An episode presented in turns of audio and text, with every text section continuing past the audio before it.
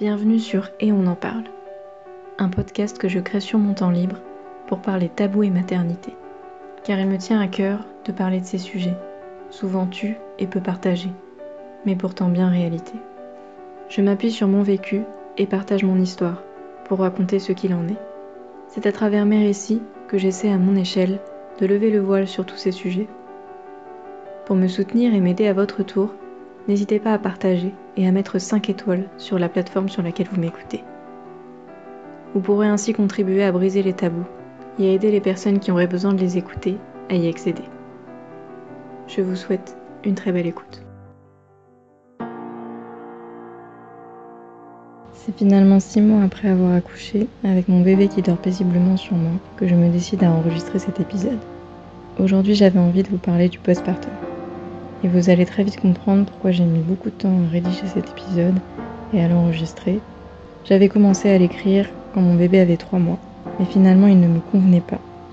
Je n'étais pas sûre de ce que je voulais en dire, pour moi tout s'était très bien passé. Je ne savais pas vraiment quoi mettre dans ce fourre-tout qu'est le postpartum, il y aurait tellement à dire. Et puis six mois après, ma vision des choses a quelque peu changé. Mon enfant ne fait toujours pas ses nuits, et aujourd'hui, j'ai envie d'en parler d'une autre manière, avec ma vision des choses et ce que je vis selon mon enfant. J'avais commencé à rédiger, mais finalement j'ai décidé que j'allais parler au gré de mes envies et au gré de mes idées.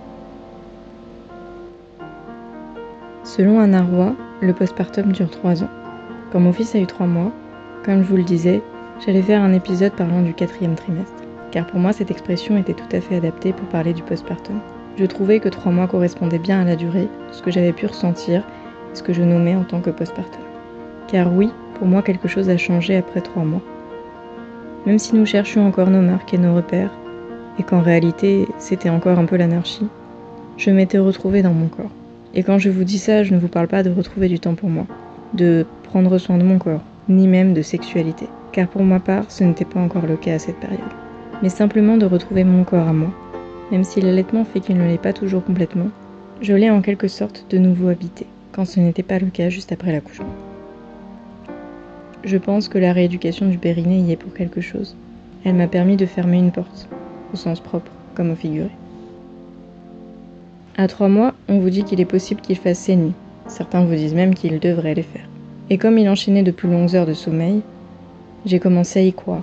Et surtout à croire que je pourrais choisir mon heure de coucher et de lever. Bien loin de savoir ce qui m'attendait, notamment lors de la régression des quatre mois.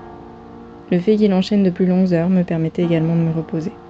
Je me sentais mieux dans ma tête, mieux dans mon corps, et je pouvais finalement profiter de 4 voire 6 heures de sommeil, sans interruption. Malgré tout, je gardais dans un coin de ma tête ce que j'avais lu et entendu de nombreux parents. Il est probable qu'il y ait encore des réveils pendant un bout de temps. Bien sûr, chaque enfant est différent. Certains enchaîneront des cycles longs plus vite, plus tôt. Et pour d'autres, il faudra attendre longtemps. Quand j'ai compris qu'il ne fallait se fier à aucune moyenne, remarque, et juste à son propre enfant, je me suis sentie bien soulagée et j'ai senti une pression en moi. Alors, à ces trois mois, je pensais que tout allait mieux. Et c'était le cas à ce moment-là. Je retrouvais mon corps à moi. Je touchais enfin du bout des doigts cet amour infini d'une mère envers son enfant. Même si j'apprendrai plus tard qu'il ne fait que grandir à mesure des épreuves et du temps qui passe. Je me sentais confiante, sereine dans mes décisions, heureuse et épanouie avec mon enfant. Il y avait quelques réveils, mais pas toutes les nuits. Les nuits étaient faciles et je semblais m'y être accoutumée. En de rares occasions, je prenais le temps de m'habiller, de me maquiller, de retrouver ce corps qui était de nouveau mien, plus en cohabitation avec un être que je ne connaissais pas. Ce corps qui physiquement avait retrouvé le même aspect qu'avant, quelques jours après la naissance, ce dont plus d'une rêverait sans doute, quand pour elle ce n'est pas le cas, avait pourtant quand même changé après cette grossesse et cet accouchement, même si on ne pouvait pas le voir. Et j'avais besoin de tourner la page de ces étapes de ma vie, pour commencer le chapitre de maman. Les nuits chaotiques où se succèdent joie et larmes, car c'est trop dur, semblaient bien loin derrière moi. Les douleurs au mamelon étaient finies depuis longtemps. L'allaitement se passait, et encore à l'heure actuelle, se passe à merveille. On commençait légèrement à trouver un équilibre à trois, à mettre en place nos routines et notre nouvelle vie. La sexualité n'était pas encore au rendez-vous, malgré quelques essais infructueux. Le manque de temps et surtout la fatigue nous empêchaient de vraiment consacrer du temps. Mais ce n'était pas la priorité à ce moment-là, et je n'en avais pas réellement envie. Alors je laissais ça dans un coin. Je me disais que ça viendrait plus tard. Les changements de couche ne prenaient plus 4 heures. J'étais beaucoup moins fatiguée. Je commençais à me débrouiller seule pour tout et à ne plus devoir dépendre de quelqu'un. Le temps pour moi restait pourtant limité à ma douche quotidienne. Mais voilà, la régression des 4 mois a tout fait voler en éclats. Et aujourd'hui, mon fils ayant 6 mois, après 3 semaines de nuit au réveil multiple, j'arrête de croire que les longs cycles, c'est pour tout de suite. En tout cas pas avec mon enfant. J'arrête de croire que je vais choisir mon heure de coucher et mon heure de lever, sans que cela me coûte mon sommeil ou mon précieux temps pour moi. Alors, 6 mois postpartum, je ne sais pas, je ne sais plus, je me sens perdue. Chaque nouvelle acquisition ou étape de vie peut nous faire replonger et sombrer dans des pensées noires et tristes. Oui, bien sûr, il y a une différence avec les débuts. Ce n'est pas du tout comparable. On commence à trouver un rythme. Il se couche plus ou moins à la même heure. Se réveille aussi aux mêmes heures. On arrive finalement à manger ensemble, chose que nous n'arrivions pas à faire dans les débuts. Les nuits sont moins chaotiques, mais il y a toujours de nombreux réveils. Il ne mange plus autant, et ce n'est plus un besoin urgent. Alors ça, ça fait du bien. Mais pour autant, les nuits hachées au réveil multiple, même si on est bien loin des une heure à rester éveillé et à jouer dans le noir, quand il ne savait pas encore faire la différence entre la nuit et le jour, font que je ressens encore quelques sentiments que j'avais éprouvés dans les premiers mois. Alors pour moi, le postpartum, ce n'est pas simplement trois mois. Ce n'est pas non plus juste le corps. Et je dirais même que le corps n'en est qu'une infime partie. Certes, j'ai eu la chance de ne pas avoir de vergéture, ni de déchirure, et d'avoir retrouvé mon ventre rapidement. Mais malgré ça, le plus difficile selon moi dans le postpartum, c'est l'aspect psychologique. Comme j'en avais parlé pour l'allaitement, et je crois que j'avais dans cet épisode retranscrit une bonne partie de ce qui était pour moi le postpartum, donc je vous invite à l'écouter si ce n'est pas déjà fait. Pour moi, l'aspect psychologique est vraiment le plus difficile à vivre en postpartum. On est tellement centré sur son corps qu'on en oublie parfois justement nos ressentis, nos émotions, qui sont très très fortes et très intenses. Et oui, cette intensité décroît avec le temps. Plus on acquiert en confiance et plus on apprend à connaître son enfant. Avec le temps, on arrive à faire abstraction des remarques qui pourtant au début nous semblaient difficiles à entendre et nous pesaient à chaque fois. Aujourd'hui, on a pris confiance, on est plus serein, plus sûr dans nos choix. Alors parfois on s'y oppose avec vigueur, peut-être un peu trop, alors qu'on se rend compte deux semaines plus tard qu'on s'est trompé, ou qu'au contraire on avait raison et on gagne d'autant plus confiance en soi. Mais aujourd'hui on connaît notre enfant mieux que personne, parce que ça fait déjà des mois qu'on passe nos journées avec. Alors oui on sait mieux, oui on le connaît, et oui on arrive à percevoir ces petits signes qui nous font dire que non il n'a pas faim, non, il n'a pas sommeil. Je crois que nous avons réellement trouvé notre équilibre quand il a eu 5 mois.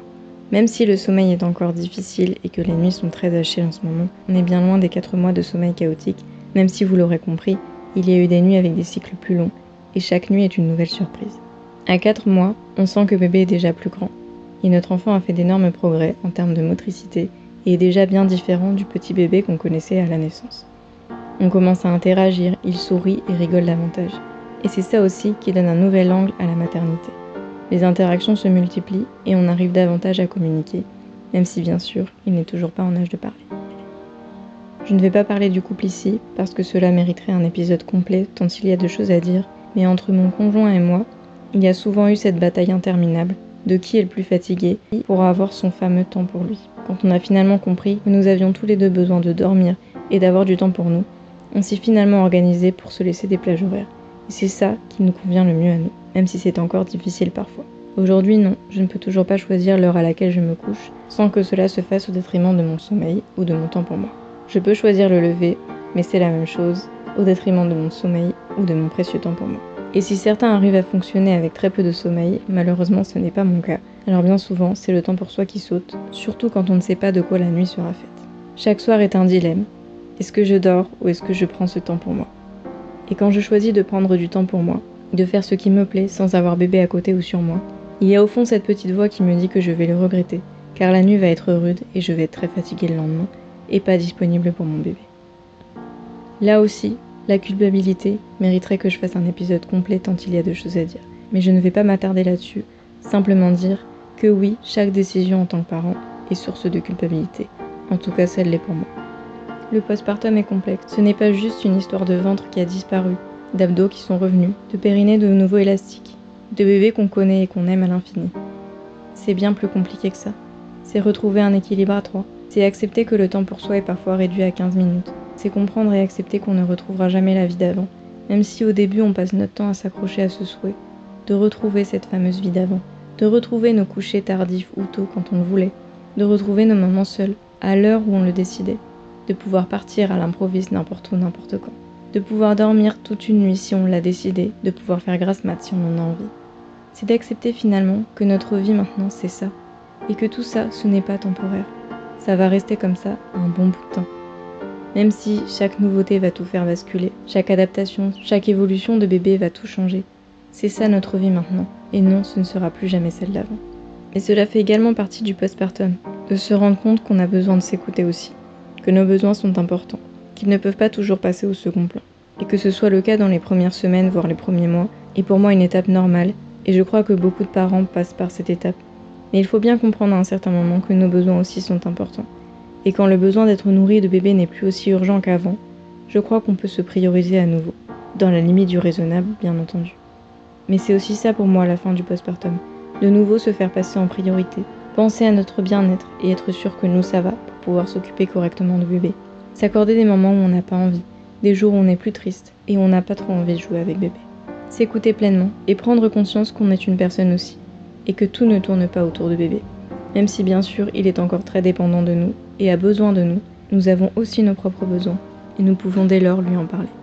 Et je crois que la fin du postpartum, c'est aussi réussir à retrouver cet équilibre avec cette nouvelle personne qui s'est intégrée à la famille. Avoir de nouvelles habitudes et que chacun retrouve sa place, sa nouvelle place qui lui est accordée. Et en tant que femme, une étape importante pour moi du postpartum, c'est également de se retrouver en tant que telle. Car pendant longtemps, on est simplement maman, et on oublie ce côté femme. On oublie ce côté femme professionnelle, ce côté épouse ou conjointe. Il est difficile de se retrouver en tant que femme quand on ne travaille pas encore, on a l'impression d'être réduite au rôle de maman et de n'être plus que ça. Et pour ma part, ça me pèse lourd certains jours. Avoir des relations sexuelles peut aider à nous redonner ce rôle de femme, même si bien sûr ce n'est pas la seule façon. S'habiller, se maquiller, même si c'est qu'une fois dans le mois, peut nous redonner cet éclat, peut nous redonner ce côté femme et nous permettre de reprendre pleinement possession de notre corps. C'est pour ma part ce qui m'a beaucoup aidé. Concernant les relations sexuelles, pour moi il m'a fallu du temps. Bébé ayant beaucoup besoin d'être au contact et ayant beaucoup de mal à dormir seul dans son lit, et moi étant très fatiguée, il y avait très peu de moments où nous étions seuls avec mon conjoint. Et puis, l'envie n'était pas là. Beaucoup disent que la libido baisse avec l'allaitement, et je peux vous confirmer que ça a été le cas pour moi. Mais au bout d'un certain temps, des envies fortes sont revenues, et je ne trouvais pas le temps de les assouvir. Alors coûte que coûte, il a fallu en trouver, parce que ça devenait un besoin, non plus une envie et après quelques moments difficiles à tâtonner et à se retrouver, parce qu'après avoir accouché, on ne sait pas comment ça va se passer. La pénétration va-t-elle être différente? Vais-je avoir des douleurs? Vais-je ressentir quelque chose? Comment ça va se passer? On ne sait pas. Et pour ça, je conseillerais d'y aller petit à petit, en tâtonnant, mais surtout d'accorder du temps à l'avant, même si on a souvent très peu de temps pour ça. Et puis finalement, d'avoir pu assouvir ce besoin m'a aidé à me retrouver en tant que femme, à retrouver du plaisir, à m'épanouir autrement qu'en étant maman. Et ça m'a fait beaucoup de bien de partager ce moment avec mon conjoint. On a pu retrouver un temps pour nous, qui était plus rare, voire inexistant depuis la naissance de bébé. Alors la sexualité pour moi joue un rôle important dans ce postpartum. Parce qu'avoir de nouveau des rapports sexuels qui se passent bien, dans lesquels on éprouve du plaisir, peut également nous aider à tourner la page de cette grossesse, de cet accouchement. Mais nous aider encore une fois à retrouver notre corps de femme, des sensations, un moment d'intimité, seul avec notre conjoint, sans bébé à côté. Un moment différent où on se retrouve un peu comme avant, comme deux amants qui se volent un baiser dans l'intimité.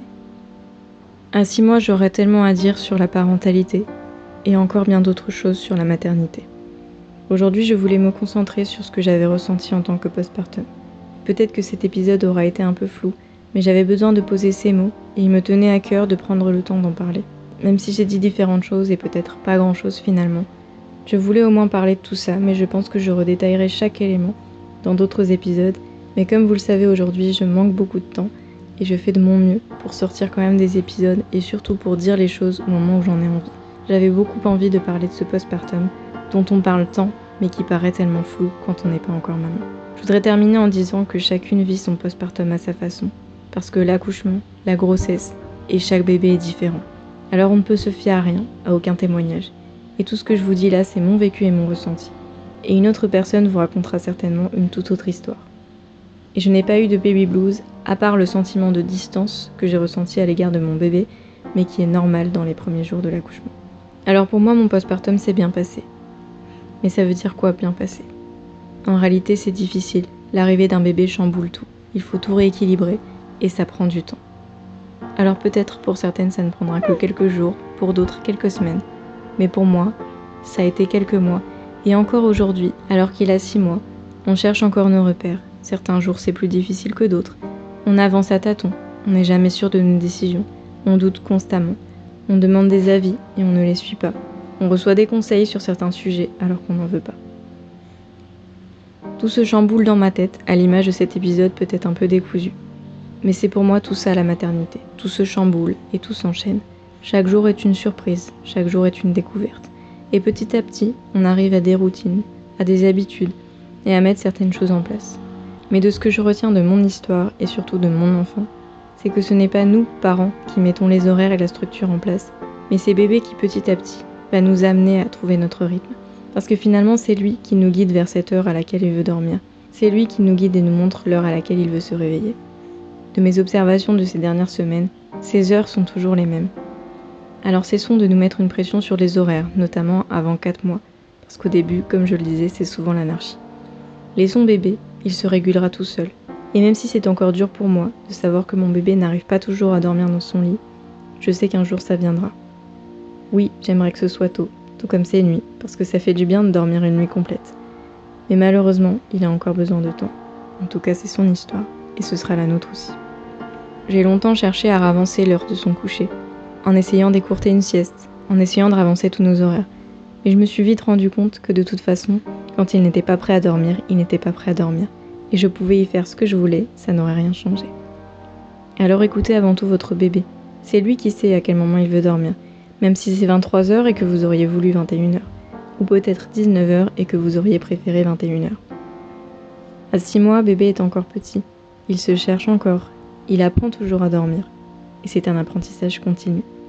Alors oui, je sais que tout ça viendra un jour, qu'un jour ce sera plus structuré, que ce précieux temps pour moi je le retrouverai aussi, jamais comme avant, parce que cette quête de la vie d'avant est impossible. Mais je sais que plus le temps avance, plus je retrouverai du temps pour moi, plus bébé sera indépendant. C'est difficile à entendre et d'autant plus difficile à vivre, mais il faut laisser du temps au temps. Je sais que tout viendra avec le temps, et ces moments si précieux, collés l'un à l'autre, se termineront bien vite. Alors profitons et chérissons du présent, même si parfois il nous coûte d'être là et disponible à 100%. Laissons faire les choses, bébé apprend chaque jour, et il saura bien vite dormir dans son lit, une nuit complète. Bon courage à celles et ceux qui traversent la période du postpartum. Elle peut être pleine de rebondissements.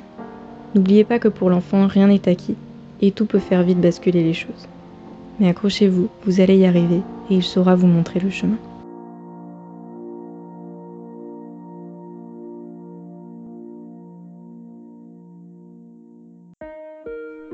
D'avoir écouté cet épisode jusqu'au bout.